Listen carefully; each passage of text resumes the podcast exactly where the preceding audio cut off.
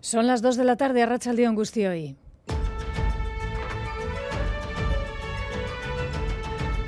Crónica de Euskadi con Aichiber Bilbao.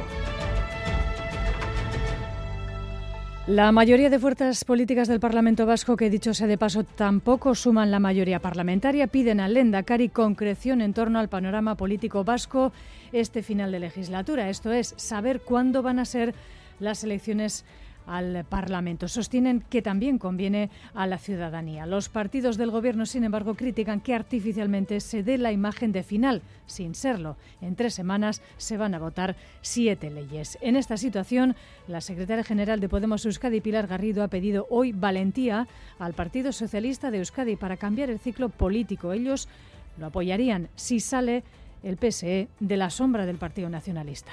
Está en su mano decidir si quiere empezar, si quiere empezar a poner las primeras piedras de un cambio real de modelo o seguir a la sombra del Partido Nacionalista Vasco, porque estoy, estoy de acuerdo con el señor Andueza en que el Gobierno vasco es un modelo agotado. Y un paso más hoy en la construcción de la memoria en Euskadi, de la reconstrucción de la misma, mejor dicho, los restos de Bernardo Rodríguez muerto en la cárcel de Urduña en 1941, han sido devueltos a su familia, punto y final así a 82 años de ausencia y de sufrimiento. Esto es un trabajo para toda la sociedad, esto pues, solo es un paso más de todos los que hay que dar. Hoy lo que hacemos es convertirla en memoria colectiva de este país y reivindicar esa, esa memoria. Primeros eh, temporales gordos del invierno porque les comentamos una gran nevada en Alemania, en Baviera, ha dejado inutilizado el aeropuerto de Múnich con afección Xavi Segovia en Loyu y también en Noain. Sí, las fuertes nevadas en Múnich han obligado a las autoridades de la ciudad alemana a cerrar el aeropuerto. Las inclemencias del tiempo han afectado solo este sábado a 760 vuelos con salida o llegada a Múnich y una veintena de vuelos serán desviados a Frankfurt. Entre los vuelos afectados, seis con salida o llegada a Loyu que no han podido operar dejando en tierra a cientos de personas. Se está cancelado el viaje a Múnich, pues ahora un follón, porque claro, luego nos movíamos a otros lugares de Baviera y de Austria. Todavía no sabemos eh, qué es lo que haremos. En teoría, Lufthansa hasta el lunes no te reubica, pero te reubica y a dónde te lleva, no lo sabes. Eh, vamos a Frankfurt de trabajo, hemos mirado y parece que no hay ningún problema en Frankfurt. Eh, no hay otro vuelo con destino a Estambul, pero cuyo avión procedía a Múnich ha salido con 15 horas de retraso con sus 117 pasajeros. Si todo transcurre según lo previsto, mañana a las 6 de la mañana volverá a abrirse el aeropuerto de Múnich, que deberá recuperar los cerca de un millar de enlaces cancelados, entre ellos los de Royu. No, les voy a decir una cosa que decía Santa Teresa. Lee y conducirás, no leas y serás conducido. Pues eso y sean ustedes muy felices y hasta siempre. Así se despedía de los teatros hace dos años la actriz Concha Velasco en Valladolid. Su característica voz, su maestría en los escenarios, con casi 70 años de carrera a sus espaldas, se han apagado hoy. Una actriz que tenía una estrecha relación con Euskadi y con Bilbao se iba de compras con el alcalde Azcuna y su esposa. Arratxaldeon, nere kutuna, nere piotza, nere maitia. Avance ahora de la actualidad deportiva de la jornada. John Zubieta, Rachaldeón. Hola, Rachaldeón. Empezamos hablando de fútbol porque el Athletic busca a partir de las 4 y cuarto el asalto de los 28 puntos ante un rayo muy sólido a domicilio. Valverde puede contar con Paredes y Aduares y recupera a Yuri después de cinco jornadas. Osasuna y Real Sociedad se enfrentan a las 9 de la noche en el Sadar. Los rojillos quieren acabar con la mala racha ante los churudines en casa.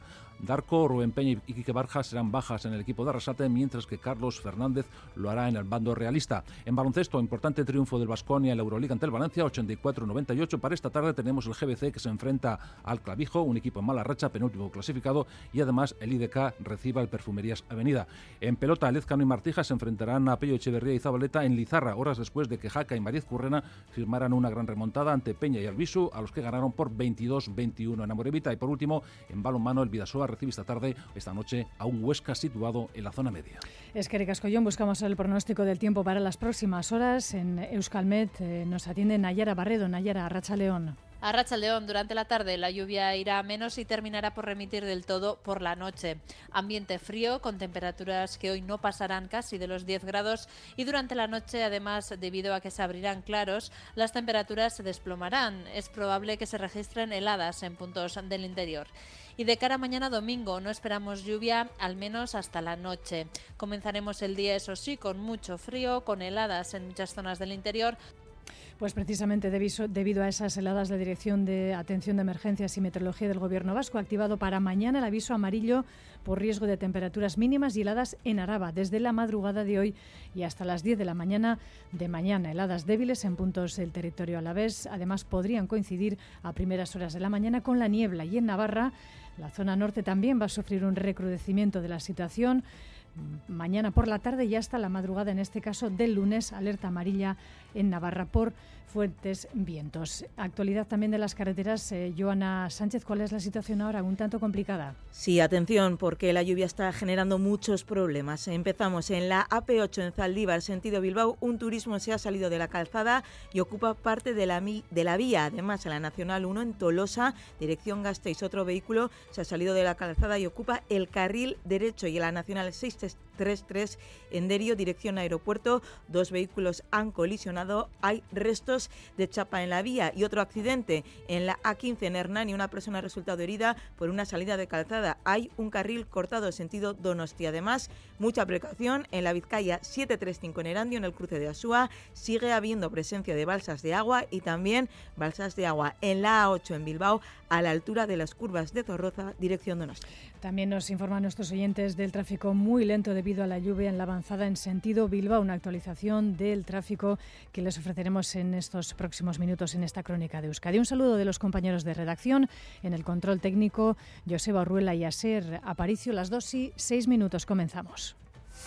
Crónica de Euskadi con Aichiber Bilbao. La actualidad política debate en nuestro Parlamento en las ondas con el trasfondo de los resultados ayer del sociómetro, conocidos, una encuesta del Gobierno vasco. Como saben, que auguran una liza más que ajustada de cara a las elecciones autonómicas del año que viene, de 2024. Los partidos de la oposición piden al Endacari Urcullu, al que ven, dicen, de salida, que aclare el panorama político con la fecha de la convocatoria de las elecciones. Los partidos del Gobierno, sin embargo, critican el interés por dar una imagen de un Ejecutivo cansado cuando hay siete leyes que irán a pleno en las próximas semanas. Agustín Sarona, India. El parlamentario Gelzale Aitor Urruti asegura que todavía queda legislatura por delante porque hay mucho trabajo que hacer. Lendakari eh, rematará la labor que inició hace cuatro años en esa idea clara que suele tener él de, estabilidad y de terminar eh, las legislaturas eh, de una manera completa. ¿no? También el parlamentario socialista de Caín Rico dice que la legislatura no está agotada. Mm, yo creo que si miramos los problemas que sigue teniendo la gente, creo que no hay ni medio minuto que perder para seguir dando soluciones. Por el contrario, tanto Yana Echevarrieta de H. Bildu como Isa González del Carrequín Podemos Izquierda Unida aseguran que el gobierno está agotado y reclaman que se despeje cuanto antes la fecha de las próximas elecciones. Nosotras lo único que estamos pidiendo es claridad, saber cuándo se van a dar esas elecciones, para saber también eh, qué tiempo tenemos para seguir trabajando las leyes que hay encima de la mesa. Cambiemos este modelo ya. Euskadi es diversa, es plural y yo creo que la gente está demandando también que las elecciones se convoquen cuanto antes. También el Partido Popular y Ciudadanos apuestan por un adelanto electoral. Luis Gordillo, José Manuel Gil está agotado porque ya no ha decidido que ya no, no, va a tener más tiempo y está agotado, pues está cansado y se ha notado. En toda la legislatura lo que nos ha venido al Parlamento han sido eh, normas, leyes antiguas. Las elecciones no se van a hacer cuando mejor le convenga a la sociedad vasca, sino cuando mejor sirvan a los intereses partidistas del PNV como, como todo. ¿no? La oposición cree que las elecciones se adelantarán a marzo. Podemos Euskadi está en pleno proceso de reflexión para diseñar el nuevo espacio político de la izquierda en Euskadi, con un debate interno llamado Euskadi Berriara Ikitzen, su propio espacio donde deberá ensamblarse también el movimiento Sumar. En su comparecencia previa a un acto interno en Vitoria-Gasteiz, la secretaria general de la formación morada en Euskadi, Pilar Garrido, ha dicho del candidato y el a la Lendakaritza, Emanuel Pradales, que más que un Lendakari parece un empresario, un promotor inmobiliario o un broker. El mensaje del Partido Nacionalista con él, según Garrido, es de continuidad. Por ello, mira a la izquierda al Partido Socialista de Euskadi, a quien pide audacia para hacer un cambio de modelo real. Señora Andueza, También el otro día hablaba de modelo agotado, refiriéndose al Gobierno vasco. Y espero que no sea solo eh, fruto de un momento de efervescencia, de un venirse arriba, porque está en su mano decidir si quiere empezar, si quiere empezar a poner las primeras piedras de un cambio real de modelo o seguir a la sombra del Partido Nacionalista Vasco, porque estoy, estoy de acuerdo con el señor Andueza en que el Gobierno vasco es un modelo agotado. El consejero de Educación, Joaquín Vildarraz, ha puesto hoy en valor la ley de educación que, como saben, se va a votar a final de mes. Una buena ley, ha dicho, que saldrá adelante con la mayoría que conforman los votos de los partidos del Gobierno, PNV y PSE. Asegura Vildarraz que la ley es leal al pacto que junto con ellos firmaron también en el año 2021 Euskal Herria Bildu y el Carrequín Podemos IU, ahora descolgadas del apoyo a la ley. Una ley que en el ámbito lingüístico trae nuevas estrategias, como es el caso de los perfiles de salida del alumnado, perfiles lingüísticos, con qué capacidad salen las y los estudiantes del sistema educativo en relación a las lenguas. El resto, sin aludir a los aspectos que han centrado la discusión entre las formaciones políticas, son a su juicio las herramientas para conseguir este objetivo. Hizkuntzen arloari dagokionez, legeak estrategia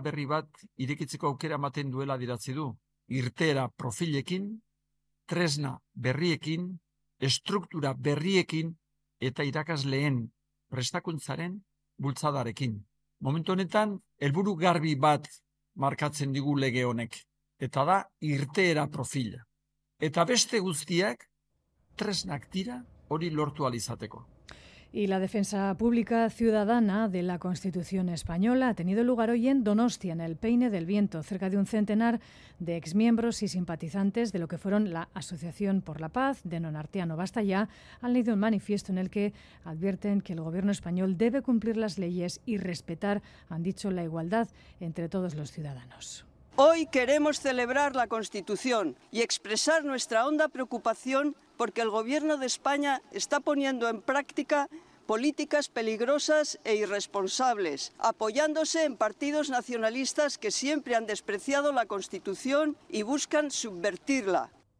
Pues sobre la amnistía a los encausados en el proceso eh, y el resto de asuntos que el Gobierno de España, en este caso el Partido Socialista y eh, Junts, eh, deben negociar en relación al acuerdo de investidura. Silencio absoluto por parte del Partido Socialista en relación a la reunión que han de mantener su delegación junto con la delegación de Junts per Cataluña en Ginebra en relación a los acuerdos entre ambos partidos derivados del apoyo a Pedro Sánchez para la investidura. Miquel Arregui, Madrid, silencio absoluto, discreción en torno a dicha reunión.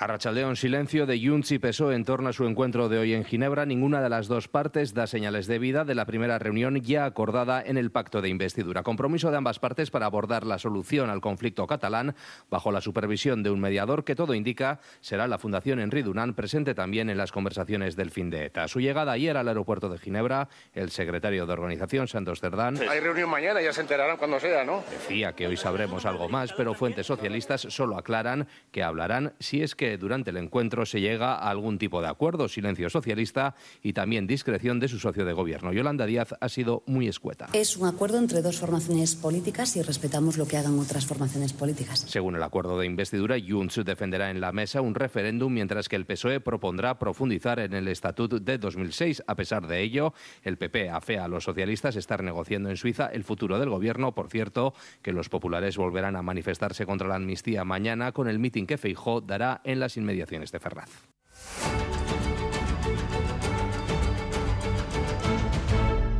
Las 2 y 14 minutos de la tarde continúan en esta crónica de Euskadi fin de semana en directo en la sintonía de Radio Euskadi y Radio Vitoria.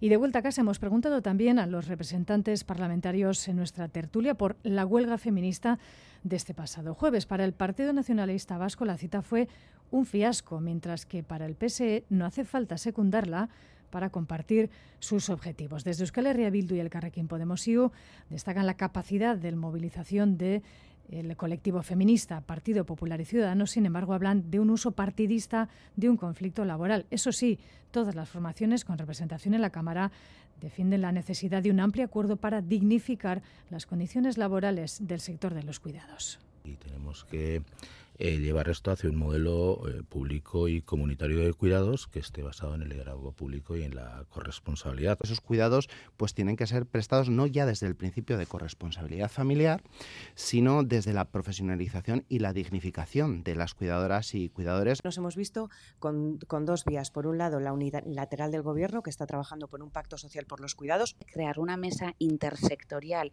en el que toda la sociedad esté representada a la hora de poner en marcha un proceso de reflexión y de cambio en torno a los cuidados. No creo que ningún partido con representación en la Cámara sea contrario a que se dignifique el sector de los cuidados. Este es un asunto, el de los cuidados, que además no tiene por qué ser solo feminista. Es verdad que es un sector mayoritariamente feminizado, pero los cuidados competen a ambos, a hombres y mujeres. Segunda huelga general en Morado celebrada en Euskadi, como decimos este pasado jueves, una sociedad con conciencia feminista pero lejos, por ejemplo, de otra, es el caso de Islandia, que también ha celebrado una convocatoria igual este año, con similares reivindicaciones. Allí, en cambio, su primera huelga feminista data de 1975, de Erne Frontela. El 24 de octubre de 1975 las mujeres de Islandia se declararon en huelga. Lo hicieron para demostrar lo indispensable de su trabajo para la economía y la sociedad de su país. También para protestar por las discrepancias salariales y las prácticas laborales injustas. Decían las mujeres que el objetivo también era cumplir lo acordado con la conferencia de Reykjavik, que se había celebrado aquel mismo verano y que decidió que las mujeres se tomaran un día libre. Las participantes no acudieron a sus puestos de trabajo, tampoco realizaron las tareas domésticas ni se encargaron del cuidado de sus hijos en todo el día. La respuesta a respaldo del 90% de la población, más de 25.000 mujeres, el 10% de la población de Islandia entonces, que salió a las calles. No se llamó huelga feminista, se llamó Kibarne Fradagurin o Día Libre de la Mujer, plantó la semilla del cambio. Sin saberlo hicieron historia y ya que tal y como apuntaría posteriormente el Foro Económico Mundial, dieron el primer paso para convertir a Islandia en el país con mayor igualdad de género del mundo. Tan solo un año más tarde, aquel primer paso dio sus frutos. El Parlamento de Islandia aprobó una ley que garantizaba la igualdad salarial. Pese a todo, aún quedan muchos muros por derribar. Por eso, aunque cada 24 de octubre se celebra simbólicamente el Día Libre de las Mujeres, este año, 48 años después de aquella primera huelga feminista, volvieron a parar y volvieron a paralizar el país. Más de 70.000 mujeres salieron a las calles, protestaron por la brecha salarial y la violencia de género. Mediante este canto reclamaban sus derechos y pedían cambios.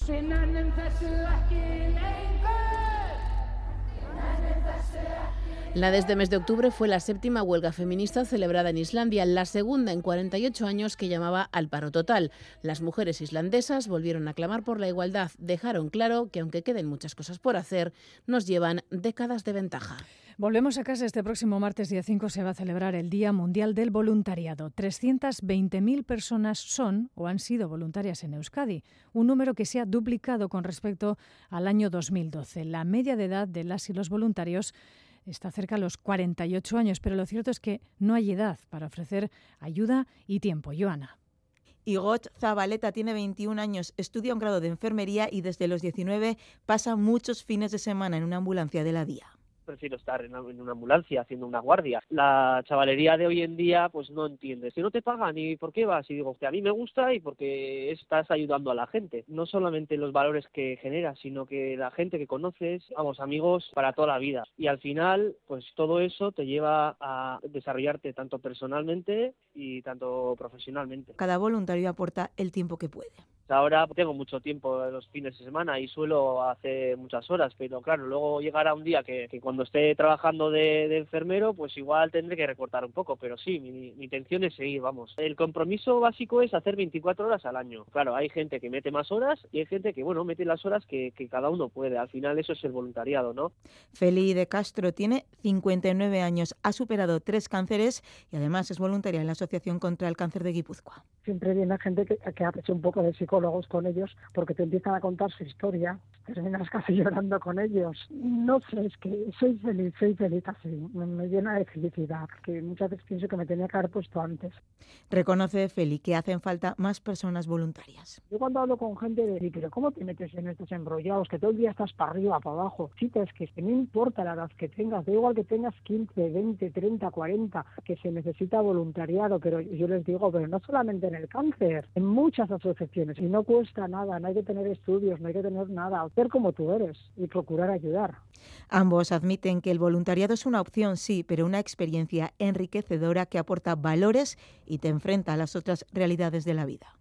Y lo escuchábamos en portada, y se ha dado un paso más en la recuperación de la memoria histórica en nuestro país. Los restos de Bernardo Rodríguez, muerto en la cárcel de Orduña en 1941, han sido devueltos a su familia. En un emotivo acto celebrado en el cementerio de Legorreta, las bisnietas y descendientes de Bernardo Rodríguez han puesto fin a 82 años de ausencia y de sufrimiento en el seno de la familia. Orquena Turrios.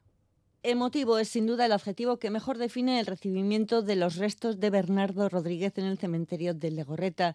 Y es que pone fin a 82 años de ausencia y de silencio que han marcado a esta familia. Nayera Garmendia es la bisnieta de Bernardo. Bueno, mi abuelo no contó nunca nada, entonces ha habido un silencio absoluto. El sufrimiento, desde luego, iba por dentro. Eh, mi abuelo murió pensando en su padre. Bernardo fue detenido terminada la guerra en Extremadura. De allí lo trasladaron a la prisión de Urduña y poco después, en 1941, murió. La familia nunca supo de él y hoy reivindican memoria también para quienes todavía siguen desaparecidos. Esto es un trabajo para toda la sociedad. Esto pues, solo es un paso más de todos los que hay que dar. En defensa de la memoria histórica, asimismo, se ha manifestado el viceconsejero de Derechos Humanos José Antonio Rodríguez Ranz. Hoy lo que hacemos es convertirla en memoria colectiva de este país y reivindicar esa, esa memoria. Solo en la cárcel de Urduña han recuperado hasta el momento los restos de 71 personas. Hay 50 familias esperando su identificación. El Instituto Gogora sigue trabajando para devolver a sus familias a todos los desaparecidos. Tratar de exhumar y localizar a esas miles de personas que todavía siguen pues bajo tierra. Ese, es el, objetivo, que como hoy pues esas cientos y miles de familias pueden recuperar a sus, a sus seres queridos para que les puedan dar el último descanso como es lo que estamos haciendo hoy.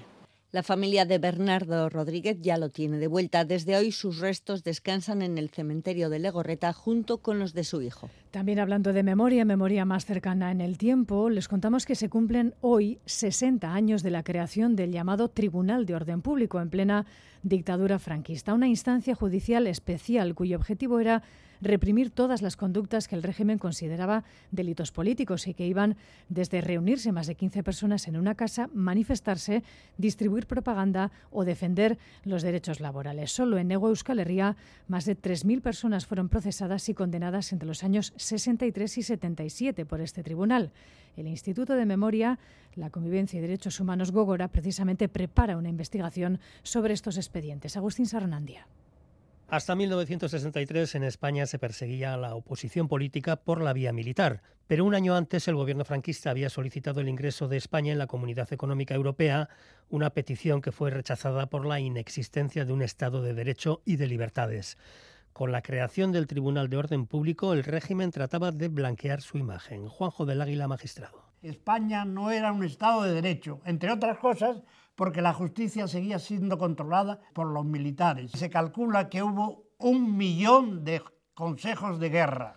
Desde su creación, el TOP se volcó en perseguir de forma más eficaz a la oposición al franquismo que se estaba entonces reconstruyendo. Pedro Ibarra, abogado. Se está dando decir, una transformación eh, social. Empieza a funcionar y a actuar, por decirlo así, una nueva generación, gente joven sobre todo, que empiezan a decir, bueno, estamos en otro mundo. En 14 años, el TOP incó 50.000 expedientes con 9.000 procesados y casi 4.000 sentencias condenatorias. El 70% de los condenados eran trabajadores, por origen, la mayor parte procedentes de Guipúzcoa, Vizcaya, Áraba, Navarra y Asturias. Todos los casos venían precedidos de detenciones arbitrarias y, por lo general, con malos tratos y torturas, sobre todo bajo los estados de excepción. Batez ere buken genuen ba, ikurriña jarri.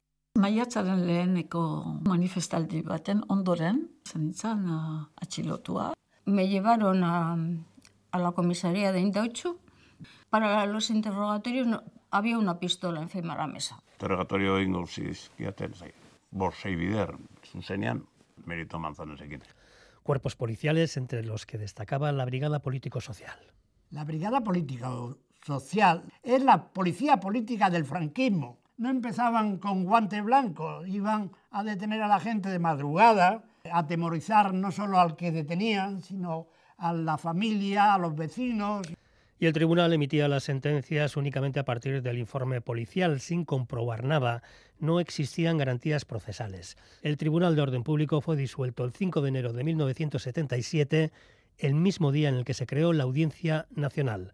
Hoy y mañana ETV emitirá el Top Ley para la Represión, documental con testimonios de algunos de los que fueron perseguidos por ese tribunal. En el marco de la COP28 en Dubái, hoy un total de 120 países han firmado la Declaración de Clima y Salud, iniciativa que sitúa la salud en el centro de la acción climática y reconocen que hay que reducir emisiones y contaminación para salvaguardarla, pero sin mencionar la necesidad de acabar con sus principales causantes, los combustibles fósiles, una declaración a la que se han sumado potencias como Estados Unidos, la UE o Japón, pero no las dos naciones más pobladas del mundo, China e India. Y un nuevo acuerdo, en este caso alumbrado por 116 países, se ha comprometido a triplicar la capacidad instalada renovable y a duplicar la tasa de mejora de la eficiencia energética de aquí al año 2030. Acciones reales que también piden las y los ciudadanos de a pie. Hoy, frente al Teatro Arriaga en Bilbao, concentración, entre otros, de Fridays for Future. Piden más pasos y menos declaraciones. Cada vez hay más personas afectadas por la crisis climática, por lo que, en lugar de simples declaraciones, exigimos a los gobiernos, en especial a los municipales vasco y del Estado español, acciones concretas que pongan en el centro a las personas, escuchando a la ciencia, protegiendo la salud, reduciendo las desigualdades y trabajando por la justicia climática.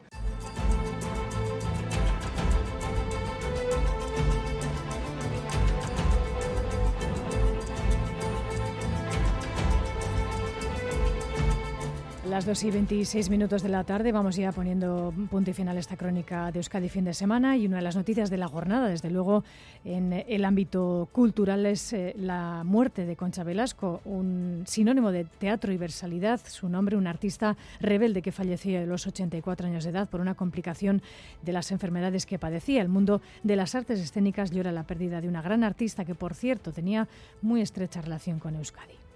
El pasado 29 de noviembre cumplió 84 años, hace dos que dejó los escenarios. Nació en Valladolid y debido al trabajo de su padre pasó su infancia en el Sáhara. A su regreso estudió danza clásica e interpretación.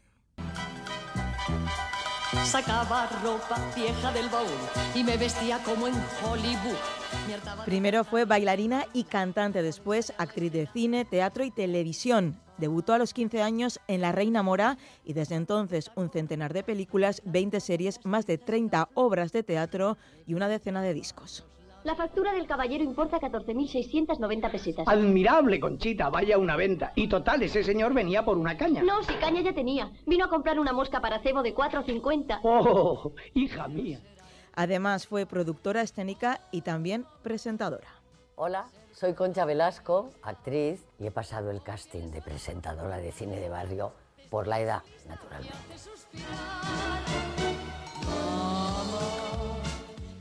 Artista galardonada en infinidad de ocasiones, Premio Nacional de Teatro, Ondas, varios Goyas también, fue galardonada varias veces con el premio Ercilla, enamorada de Bilbao, y se atrevía hasta con el euskera. Arratsaldeon nere kutuna. Innovadora, inconformista, multidisciplinar, versátil y rebelde, Concha Velasco fue sin duda lo que siempre quiso, una gran artista. En el silencio de mi habitación volcaba en la almohada mi ilusión. Mi nombre luciría como un sol, con guiños caprichosos. Y finalizamos esta edición de Crónica de Euskadi fin de semana actualizando la situación en carreteras debido a la lluvia, Lier Puente, bastante complicada en este momento. Sí, comenzamos en la Nacional 1 en Ordicia, colisión entre tres vehículos. La carretera está cortada en este momento dirección Gasteiz. Además, en la Nacional 1, pero en Tolosa, también dirección Gasteiz, otro vehículo se ha salido de la calzada y hay un carril cortado. En la AP8, en el túnel de Zaldívar, sentido Bilbao. Un turismo se ha salido de la calzada y ocupa parte de la vía. También la AP8 en el Goibar, un accidente entre dos vehículos, sentido Bilbao, obstaculiza la circulación y hay otra salida de calzada también, el Goibar, pero sentido Irún.